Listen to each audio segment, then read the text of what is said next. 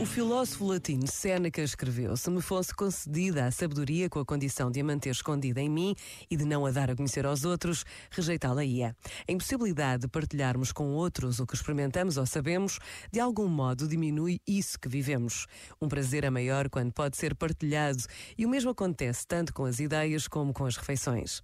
O sentido mais profundo da existência reside na possibilidade de oferecermos e confrontarmos com os outros, pois enriquecemos na medida em que partilhamos. Ao contrário do que a mentalidade dominante pensa, quanto mais dermos, mais recebemos.